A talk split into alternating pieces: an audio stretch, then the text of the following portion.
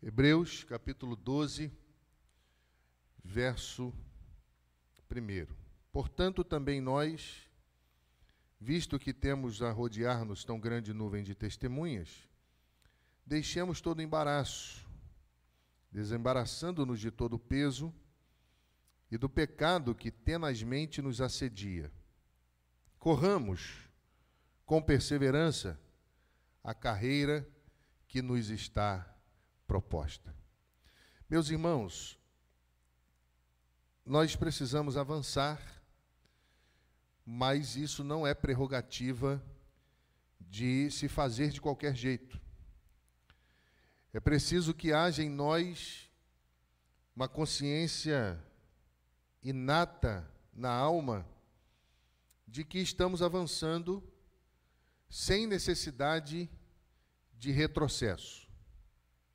Quantas vezes na vida nós avançamos, corremos, nos esforçamos, investimos dinheiro, tempo, e lá na frente precisamos voltar atrás, às vezes para rever algumas coisas que ficaram pelo caminho, às vezes para fazer de novo. Então, quando eu penso no que o apóstolo está tratando com esta igreja, indubitavelmente, meu irmão, eu percebo que existe princípio inegociável e princípios necessários à nossa caminhada em todos os momentos da vida, principalmente no tempo que se chama hoje. Porque nós só vamos imitar a Jesus e perseverar diante das provações se nós não negociarmos isso. Se nós não abrirmos mão de princípios que nos trouxeram até aqui. Então, penso eu que o que o, o autor está tentando dizer é que existe uma espécie de paciência que é requerida para se terminar o curso da vida. Existem ah, situações, e ele vai trabalhar aqui algumas metáforas tiradas dos jogos gregos, ele vai falar sobre a corrida, verso 1, 2 e 11, depois sobre as lutas, 3, 4 e 14, ele está pegando de uma cultura greco-romana e está trazendo para a compreensão do povo de Deus. Por que, que é necessário uma espécie de paciência, de entender que existem pessoas, o, perdão, que existem pessoas olhando, observando, que existem pessoas ah, desejosas pela vitória e desejosas pela derrota. Nessa corrida da vida, quando ele se apropria desse simbolismo, que precisa existir baseado em perseveranças, em um avanço constante, ele vai citar ah, embaraços que impedem a nossa caminhada. E quando o autor trabalha isso, ele vai dizer que existem tão grande nuvem de testemunha rodeando-nos. A ideia é de um estádio mesmo, onde as pessoas estão correndo. E Hebreus 11, a ideia dos heróis da fé nas arquibancadas, dizendo: Olha, nós já vencemos, corram que vocês também podem vencer. É a ideia de alguém que está motivando. É a ideia de alguém que está dizendo: vai dar certo. É a ideia de alguém dizendo: vai um pouco mais que você consegue mais. Não é a ideia de alguém gritando histericamente aos quatro ventos. Não é a ideia de alguém esforçando sem nenhum, nenhuma tática para a corrida. É a ideia de alguém que está torcendo para que essa corrida seja completada, para que essa corrida seja vencida e ele vai trazer algumas questões, dentre elas, a ideia de que na vida cristã nós nunca estamos sozinhos. Na vida cristã tem gente torcendo por você que você nem sabe. Na vida cristã, tem gente que não cessa de orar por você, que não cessa de interceder pela sua vida, que não cessa de pedir a Deus pelos seus filhos, pelo seu casamento. Na vida cristã, existem testemunhas muitas que estão nas arquibancadas porque já venceram as suas corridas. Mas em dado momento da nossa história como homens, às vezes nós estamos na arquibancada e às vezes nós estamos correndo. Às vezes nós servimos daqueles que impulsionam, que motivam, mas às vezes nós somos aqueles que precisam ser motivados. Precisamos de motivação para a vida, para a caminhada. Nós precisamos entender que somos um povo rodeado, um povo de Deus. E a corrida da vida, ela não pode ser levada a efeito de maneira isolada. Você não vai conseguir vencer essa corrida se você se isolar no quarto escuro da sua alma. Você não vai conseguir, nós precisamos de ajuda, de conselhos.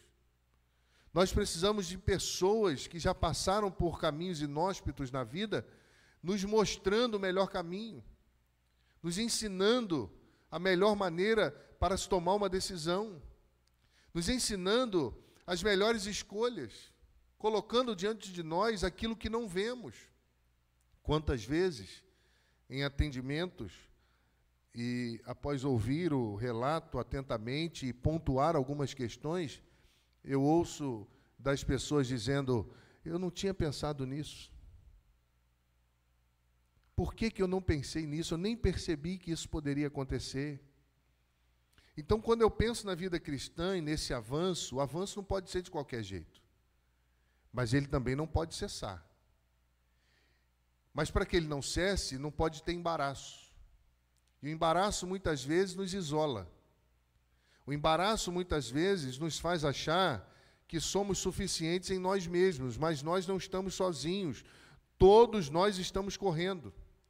A solidão é um fardo que ninguém precisa continuar carregando. Eles deveriam, meus irmãos, uh, se considerar corredores olhando para os heróis da fé. Quem são os heróis da sua fé? Por que, que a Bíblia permitiu? Por que, que Deus, na sua inspiração, fez com que Hebreus 11 fosse escrito? pela fé venceram, pela fé, e ali estão os heróis da fé. Fecharam a boca de, de leões, pela fé fizeram isso.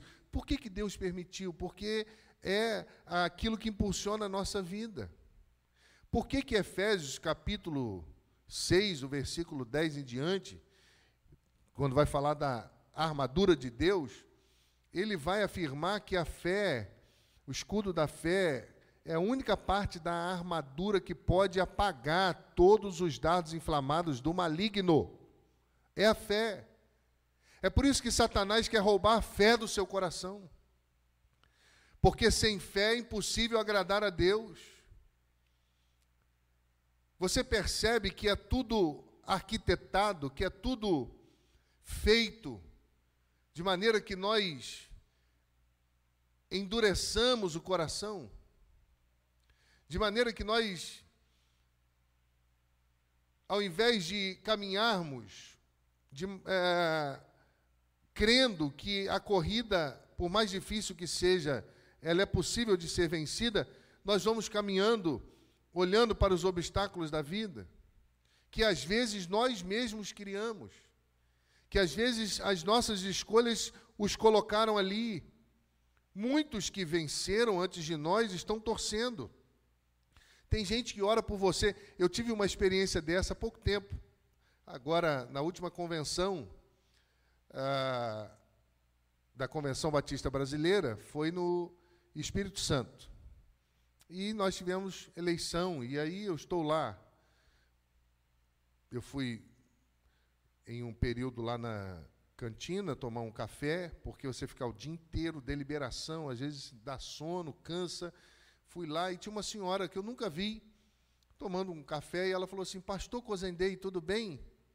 E eu falei: Tudo bem, como vai a senhora? Mas quem é a senhora?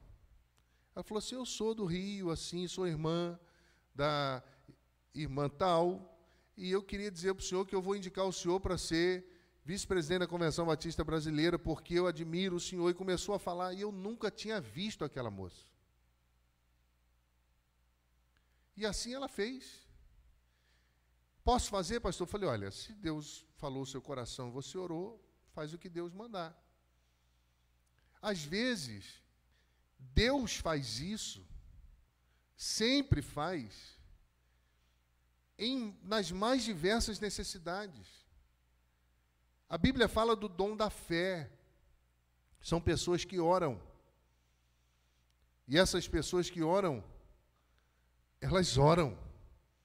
E o seu nome está lá no caderninho dela. Você nem sabe. Você só encontra isso na igreja. Você só encontra isso no reino de Deus. Porque o mundo quer pisar na sua cabeça. O mundo quer humilhar você, quer o seu lugar. Então, quando eu olho para a vida cristã e para esse corredor que eu sou, eu preciso olhar para aqueles que estão torcendo eu preciso perceber que muitas vezes eu não vejo, meu irmão, a testemunha. A Bíblia diz que somos rodeados, tão grande nuvem de testemunha.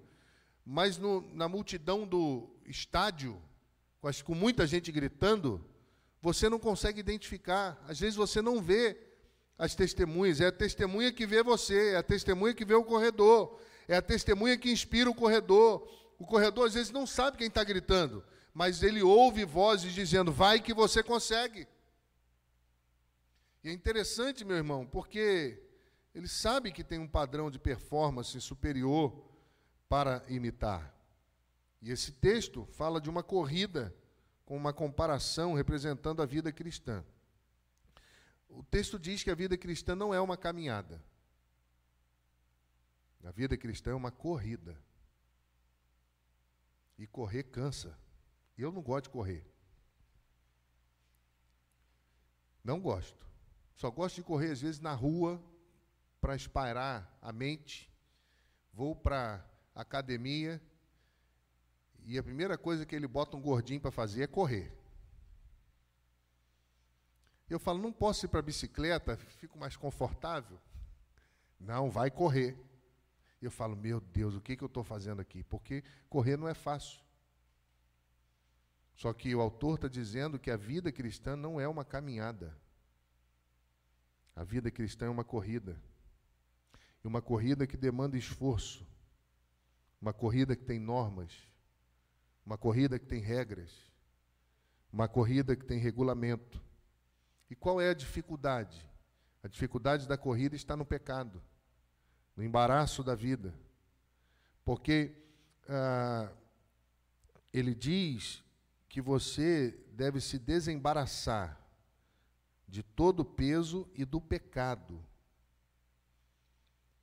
O texto diz, meu irmão, que esse pecado é como uma roupa que embaraça o movimento do corredor. O pecado é a quebra ou a violação dessas regras. É o pecado que nos desqualifica para a corrida, a não ser que haja em nós arrependimento.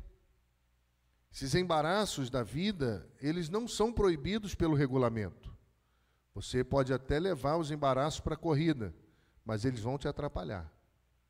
Eles vão impedir você de continuar. Por isso que Paulo fala ao jovem pastor Timóteo, 2 Timóteo, capítulo 2, verso 4, que nenhum soldado em serviço se envolve, se embaraça com negócios dessa vida, porque o seu objetivo é satisfazer aquele que o arregimentou. Paulo diz aqui, meu irmão, que se desejamos agradar a Cristo, nós devemos deixar os embaraços. Embaraço é tudo que nos impede de avançar em direção ao, ao alvo. Quero pontuar três embaraços com você agora. O primeiro deles covardia. Alguém já disse que quem perde dinheiro perde muito. Quem perde amigos perde mais. Mas quem perde a coragem perde tudo. No tempo de Israel, o soldado covarde não era levado para a batalha. Se você for ler a Bíblia, Deuteronômio 20, versículo 8, vai dizer que o covarde tinha que voltar para casa. E foi por causa da covardia que Gideão dispensou 70% do seu exército. Juízes 7:3. Nessa corrida não pode haver espaço para covardia. Tenha coragem, porque o seu general é Cristo. Outro embaraço, a vigilância. Jesus advertiu muitas vezes aos seus discípulos sobre a necessidade de vigiarmos. Mateus 26, 41. Vigiai e orai, para que não entreis em tentação. Na verdade, o espírito está pronto, mas a carne é fraca. Toda vez que a carne dominar você, você vai se arrebentar. Toda vez.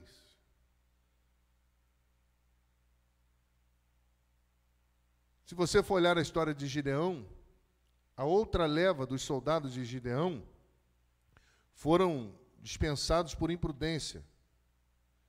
Porque ser imprudente é tão nocivo quanto ter medo. A gente precisa vigiar mais naquilo que fala, naquilo que faz. O povo de Deus é um povo que vigia por amor a Cristo. O povo de Deus é um povo corajoso mas a sua coragem não o faz romper os limites que o próprio Cristo estabeleceu. Terceiro embaraço, apego às coisas materiais. 1 Timóteo 6,10, porque o amor ao dinheiro é a raiz de todos os males. Lucas 14, 17 a 19, parábola da grande ceia, Jesus vai explicar que um homem convida para uma grande ceia e as pessoas começam a dar desculpas para não ir. Um diz que tinha comprado um campo, o outro cinco juntas de bois, o outro havia casado e por causa disso rejeitaram a ceia. Colocaram os egos, os desejos do coração à frente daquilo que podia mudar a vida deles. Nós precisamos sim observar algumas coisas para que o nosso avanço na vida cristã não seja impedido. E aí, nessa corrida da vida, cuidar dos embaraços e, sobretudo, aplicar as questões necessárias para que consigamos correr. Em primeiro lugar, deixe todo o embaraço de fora. Mais um clique. Aí. Deixe todo o embaraço de fora. Tem gente que se embaraça por muitas coisas. Tem gente que se embaraça por coisas pequenas. Você sabia que são as coisas pequenas que atrapalham mais a nossa vida? São questões, hábitos diários, pecados que nós vamos alimentando porque eles não aparecem. E é interessante porque os corredores precisavam retirar as roupas para que serviam para esquentar as pernas para sua corrida, porque se eles corressem com aquilo, eles não teriam muita velocidade e com isso eles iriam perder a corrida. Romanos 7,15, Paulo vai dizer que não entendia o que fazia, pois o que queria ele não fazia. Romanos 7,17 vai dizer que isso é fruto do pecado. O homem embaraçado está entregue a, a forças da desgraça, que a Bíblia chama de lei, pecado e morte. Romanos 7,5: Quando estávamos na carne, as paixões do pecado, realçadas pela lei, operavam em nossos membros a fim de darem frutos para a morte. O pecado sempre frutifica para a morte. E aí, quando eu vou entender a ideia desse texto de deixar fora aquilo que embaraça, Atos 27 tem algo interessante para nós. Paulo está indo para Roma, sendo conduzido preso. E nessa condução, enfrenta uma tempestade, o barco quase naufraga, o barco não, navio, né? E eles perceberam que tinha muito peso, deveriam jogar algumas coisas fora para poder aliviar o peso. Atos 27, 19. Ao terceiro dia, em meio à tempestade, com as próprias mãos, lançaram fora a armação do navio. Atos 27, 32. Diante disso, os soldados cortaram as cordas que prendiam bote, salva-vidas, ao navio, e o deixaram cair no mar.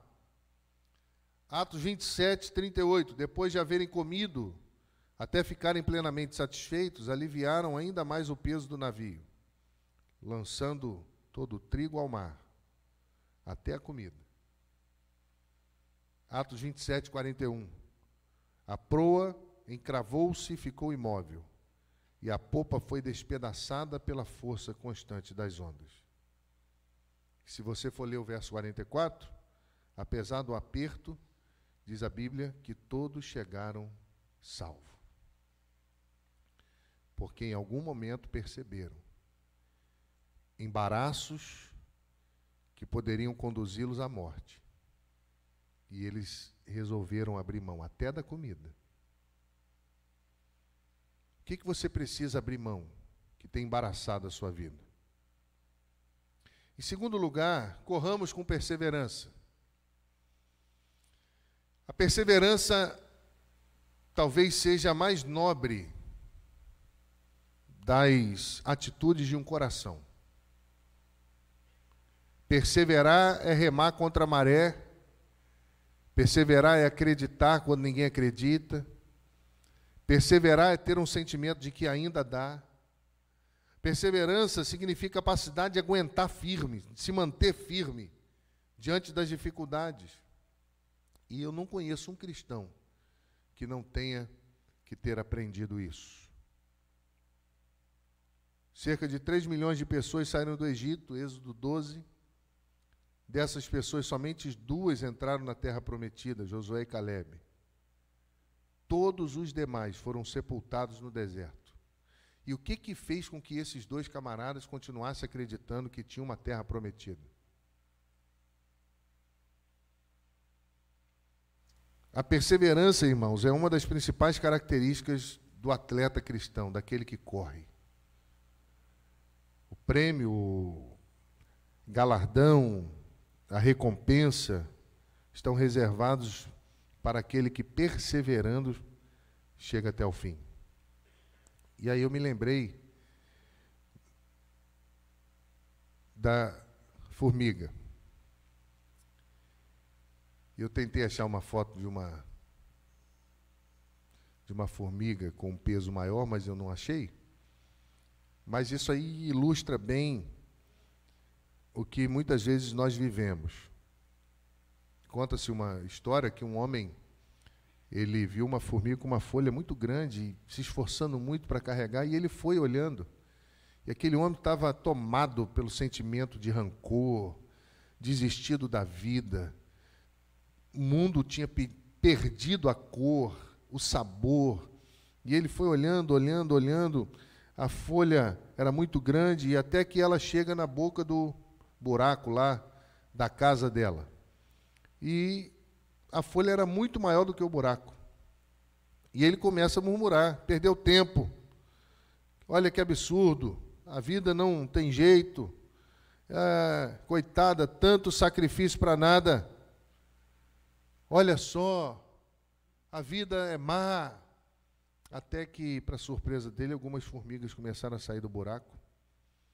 E cada uma começou a comer um pedacinho, a cortar um pedacinho. Em poucos minutos, aquela folha imensa já tinha sido conduzida para dentro. E imediatamente o homem começa a refletir sobre as suas experiências da vida, sobre quantas vezes ele havia desanimado diante das tarefas difíceis e das dificuldades. Persevere.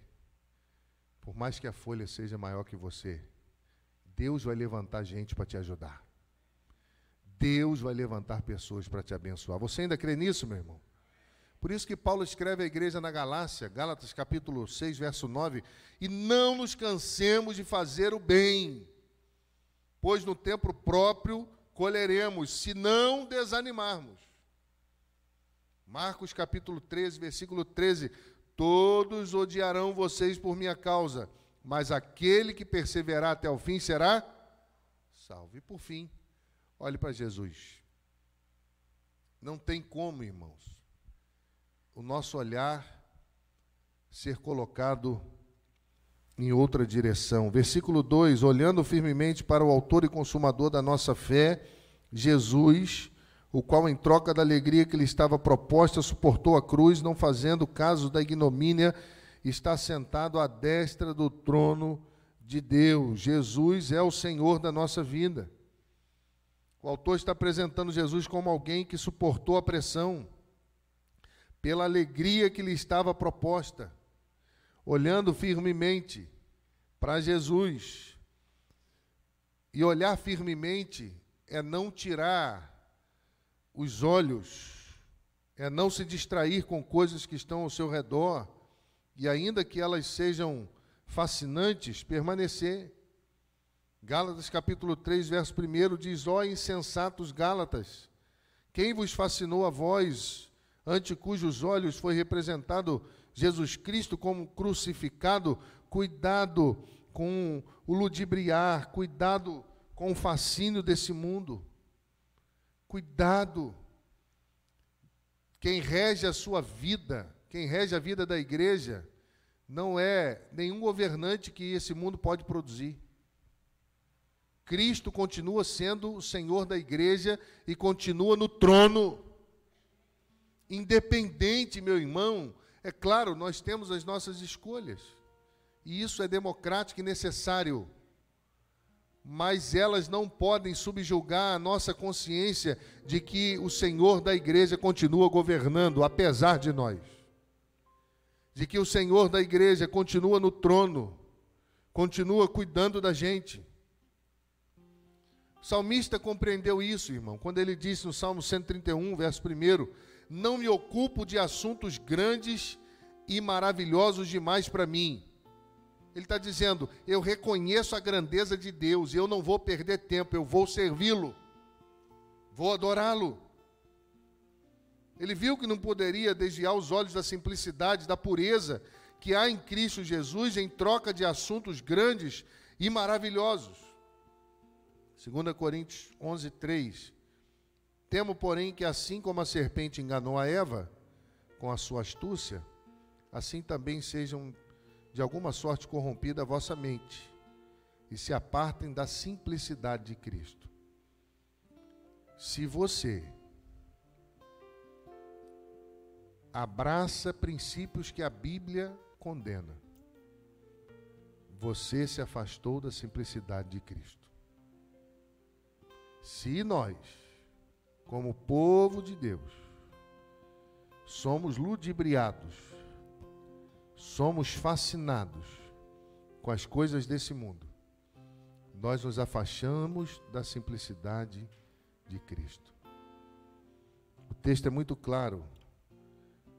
Nós que temos uma multidão rodeando, precisamos correr com perseverança a carreira que nos está proposta, deixando todo embaraço o pecado que de, per, que de perto nos assedia. Corramos com perseverança, olhando para Jesus, o Autor e Consumador da nossa fé. Quero dizer a vocês, para encerrar, que todos nós estamos correndo, até quem não gosta, tem que correr. Mas correr junto é melhor. Sozinho não é bom. Sozinho você desiste fácil. Quando você pensa em parar correndo junto, alguém vai falar assim: vamos mais um pouquinho. Vamos mais um pouquinho. E aí você vai mais um pouquinho. E daqui a pouco você está correndo o que você achava que não conseguia. Nós estamos correndo juntos e eu quero dizer aos irmãos que o nosso maior desafio é chegarmos juntos. Se você está correndo e sua família não está acompanhando, espera um pouquinho, diminui o ritmo e corre junto. Se você está correndo e os jovens da sua casa não conseguem ainda entender, para um pouquinho. Ou se eles estão muito rápido, pede para eles diminuírem, mas corre junto. Quais os embaraços que têm se apresentado na sua casa? Quais os embaraços que têm se apresentado nos seus negócios? Quais os embaraços que têm se apresentado na sua vida e no seu coração? Cuida disso. E termino com três verdades à luz do texto, para que você guarde no coração. A primeira, cuidado para não carregar aquilo que não te ajuda na corrida. Isso não te pertence. Deixa o peso com Jesus. Sabe por que, que Jesus falou que cada um tem que carregar a sua cruz? Ele não disse que cada um tem que carregar o peso da cruz. Nós carregamos a cruz, mas o peso continua sobre ele. Cuidado para não carregar o que não te ajuda, amargura que está matando a sua família, amargura que está matando o seu coração, amargura que está roubando a sua comunhão com seus filhos, amargura que está roubando de você a beleza de Cristo, amargura que tem escravizado o seu coração. Joga fora, deixa Cristo conduzir a sua história. Segunda verdade, aguente firme.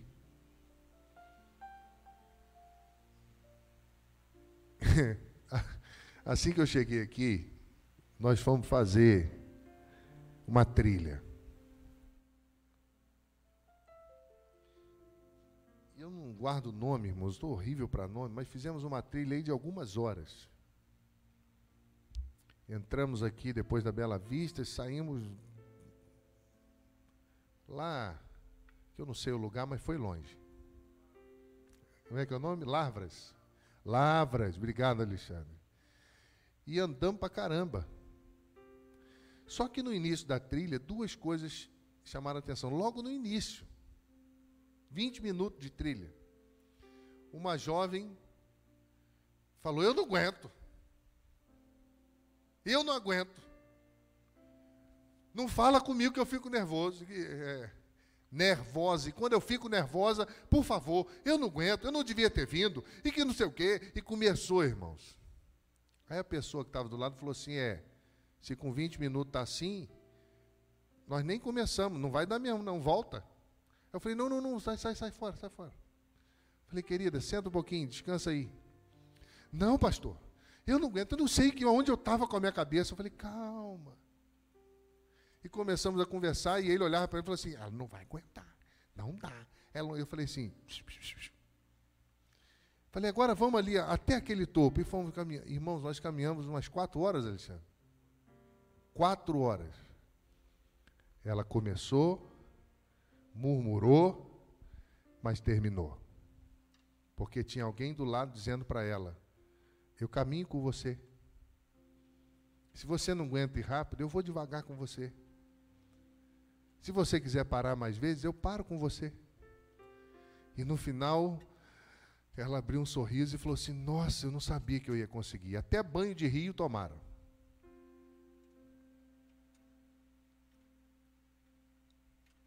Aguenta firme. Nessa mesma trilha, da visão, andou mais um pouquinho, Falou assim: Eu não aguento, pai. Deitou assim, ó. Eu falei: Não dá para voltar, não. Levanta. Mas, pai, eu vou morrer. Falo: Não, eu morro junto com você. Vamos embora. Tem um menino aqui da igreja, Gabriel, que ele fala assim: Vambora, vambora. E todo mundo começou, não, você consegue, vamos, você, vamos, e todo mundo dando uma palavra de graça. Chegou Sabe onde está o problema? Você tem dado ouvidos a pessoas que não deveriam fazer parte da sua vida. Aguenta firme, porque a coroa que nos está proposta antes da fundação do mundo, está preparada para os filhos de Deus, aguarda por você. E a última verdade: não tire os olhos de Jesus nessa corrida, alguém vai querer chamar sua atenção. Nessa corrida, alguém vai querer ludibriar você. Mas continua olhando para Ele, autor e consumador da sua fé, porque Ele conhece você, Ele conhece o seu coração, Ele ama você, e Ele vai estar lá todas as vezes que forem necessárias para dizer: Vamos que eu caminho com você, vamos que eu te ajudo, vamos que você consegue. O morro pode ser íngreme, a caminhada pode ser longa, mas você vai começar com Jesus, você vai caminhar com Jesus e você vai chegar com Jesus, porque Ele é o Senhor da igreja e isso nos basta. Amém? Meus irmãos, eu quero orar.